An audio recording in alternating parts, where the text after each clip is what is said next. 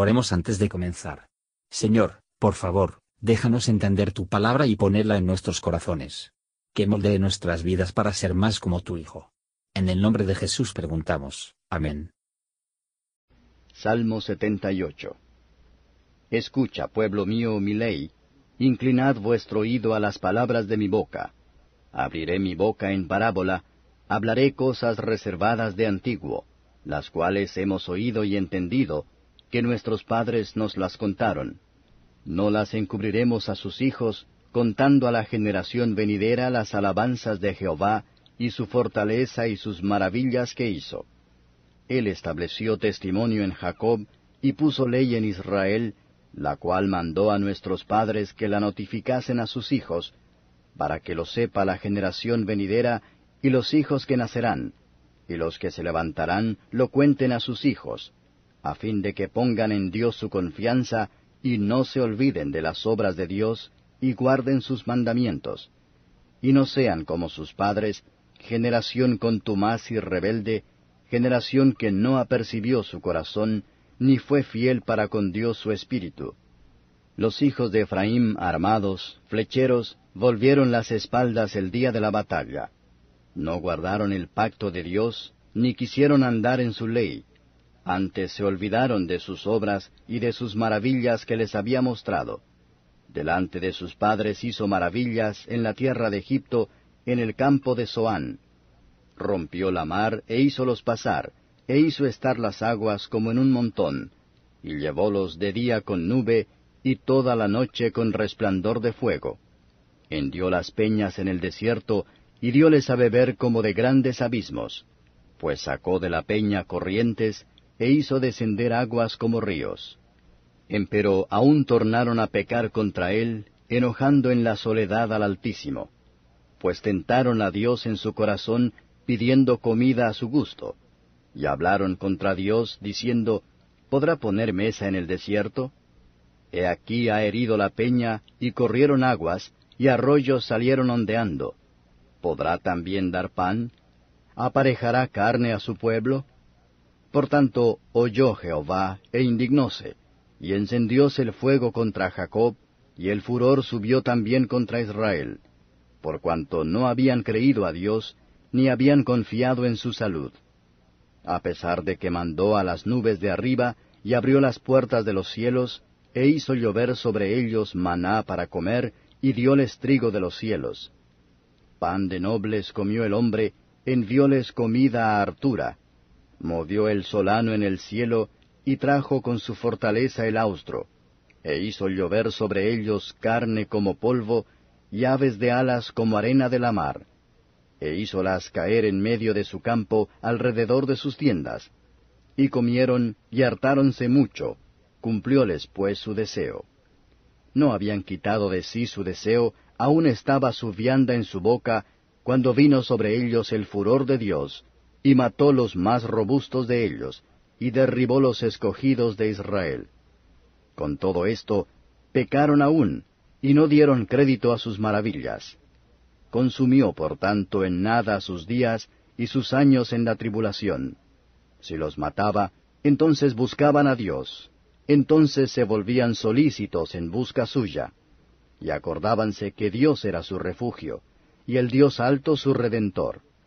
Mas le lisonjeaban con su boca y con su lengua le mentían, pues sus corazones no eran rectos con él, ni estuvieron firmes en su pacto. Empero él, misericordioso, perdonaba la maldad y no los destruía, y abundó para apartar su ira, y no despertó todo su enojo. Y acordóse que eran carne, soplo que va y no vuelve. Cuántas veces lo ensañaron en el desierto, lo enojaron en la soledad. Y volvían y tentaban a Dios, y ponían límite al Santo de Israel, no se acordaron de su mano, del día que los redimió de angustia cuando puso en Egipto sus señales y sus maravillas en el campo de Zoán, y volvió sus ríos en sangre y sus corrientes porque no bebiesen. Envió entre ellos una mistura de moscas que los comían y ranas que los destruyeron. Dio también al pulgón sus frutos y sus trabajos a la langosta. Sus viñas destruyó con granizo y sus higuerales con piedra, y entregó al pedrisco sus bestias, y al fuego sus ganados. Envió sobre ellos el furor de su saña, ira y enojo y angustia, con misión de malos ángeles. Dispuso el camino a su furor, no eximió la vida de ellos de la muerte, sino que entregó su vida a la mortandad. E hirió a todo primogénito en Egipto, las primicias de las fuerzas en las tiendas de Cam. Empero hizo salir a su pueblo como ovejas, y llevólos por el desierto como un rebaño, y guiólos con seguridad, que no tuvieron miedo, y la mar cubrió a sus enemigos. Metiólos después en los términos de su santuario, en este monte que ganó su mano derecha. Y echó las gentes de delante de ellos, y repartióles una herencia con cuerdas, e hizo habitar en sus moradas a las tribus de Israel. Mas tentaron y enojaron al Dios Altísimo, y no guardaron sus testimonios, sino que se volvieron y se rebelaron como sus padres, volviéronse como arco engañoso, y enojáronlo con sus altos, y provocáronlo a celos con sus esculturas. Oyólo Dios y enojóse, y en gran manera aborreció a Israel. Dejó por tanto el tabernáculo de Silo, la tienda en que habitó entre los hombres, y dio en cautividad su fortaleza y su gloria en mano del enemigo. Entregó también su pueblo a cuchillo y airóse contra su heredad. El fuego devoró sus mancebos, y sus vírgenes no fueron loadas en cantos nupciales. Sus sacerdotes cayeron a cuchillo, y sus viudas no lamentaron. Entonces despertó el Señor a la manera del que ha dormido, como un valiente que grita excitado del vino. E hirió a sus enemigos en las partes posteriores, dióles perpetua afrenta. Y desechó el tabernáculo de José, y no escogió la tribu de Efraín, sino que escogió la tribu de Judá, el monte de Sión al cual amó, y edificó su santuario a manera de eminencia, como la tierra que cimentó para siempre. Y eligió a David su siervo, y tomólo de las majadas de las ovejas, detrás las paridas lo trajo, para que apacentase a Jacob su pueblo y a Israel su heredad. Y apacentólos con entereza de su corazón, y pastoreólos con la pericia de sus manos. Comentario de Matthew Henry Salmos capítulo 78, versos 1 a 8. Estos se llaman dichos oscuros y profundos, porque son cuidadosamente para ser examinado. La ley de Dios fue dada a un determinado cargo de enseñar diligentemente a sus hijos, para que la Iglesia eternamente, para siempre. También, que las providencias de Dios, tanto en la misericordia y en el juicio, podrían animarlos a conformarse a la voluntad de Dios. Las obras de Dios fortalecen mucho nuestra resolución de guardar sus mandamientos.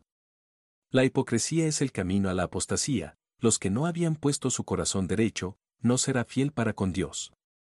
Muchos padres, por la negligencia y la maldad, se convierten en asesinos de sus hijos.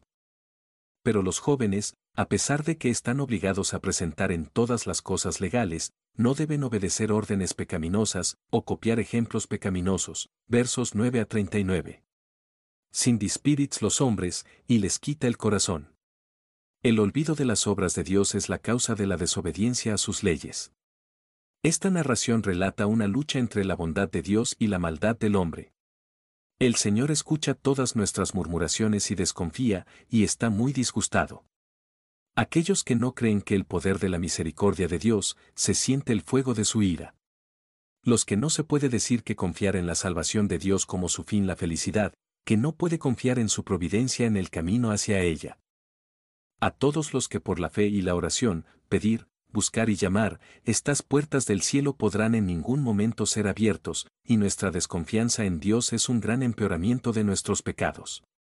Él expresó su resentimiento por su provocación, no en negar lo que pecaminosamente codiciaban, pero en la concesión a los mismos. La lujuria se contenta con nada. Los que complacen su codicia, nunca será separado de ella. Esos corazones son duros de hecho, que no se va a fundir por las misericordias del Señor, ni roto por sus juicios. Aquellos que el pecado todavía debe esperar a estar en problemas aún.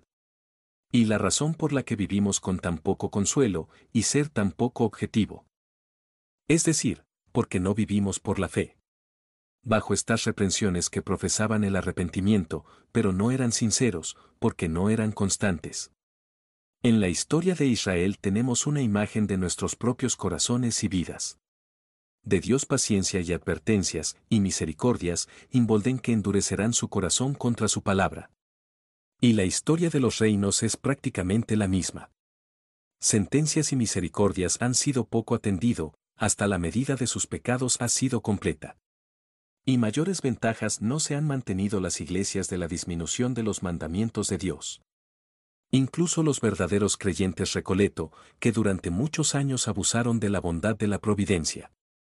Cuando llegan al cielo, como van a admirar la paciencia y la misericordia del Señor para llevar a su reino, versos 40 a 55.